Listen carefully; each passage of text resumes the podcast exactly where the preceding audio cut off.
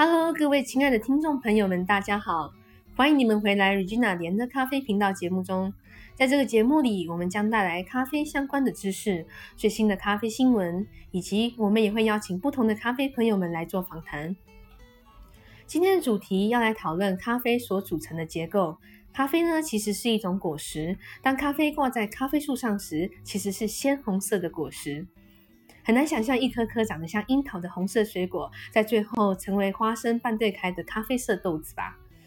同时，也因为咖啡果实真的实在长得太像樱桃了，所以咖啡果实就直接命名为咖啡 cherry。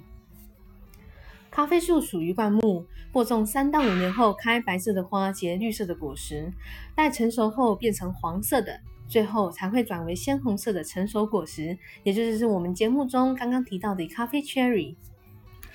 咖啡树适合长在热带气候区以及亚热带气候区。全世界五大洲中，生长咖啡豆的目前只有非洲、亚洲以及美洲。也因为这些种植地区形容环绕地球一圈的环状地带，而有“咖啡腰带咖啡 Belt）” 的称号出现。生长区域大多是会在于南北回归线之间，该区有较多的肥沃有机质土壤，平均气温约摄氏二十度左右。平均年雨量为一千到两千毫米之间，是理想的咖啡生长产地。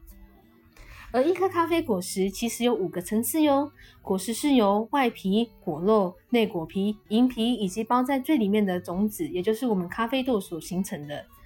目前市占率最高的两种咖啡品相为阿拉比卡以及罗布斯塔。阿拉比卡种植于海拔较高的区域，需细心特别的照顾，其所油脂含量分比较高，具有浓郁的花芬香气息，较有丰富的风味，咖啡因含量也会比较少，无强烈的苦味。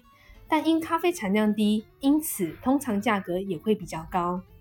罗布斯塔低地栽培的咖啡豆，所含植油量较少，味道较重，具强烈的苦味。咖啡因含量为阿拉比卡的三倍，适应力虽强，产量大，抗虫害，但品质相对的可能也会比较差。以上就是今天的咖啡初期介绍，大家要继续锁定我们的频道哟。如果担心了错过最新的节目内容，别忘记要订阅本频道了。我们下次见，拜拜。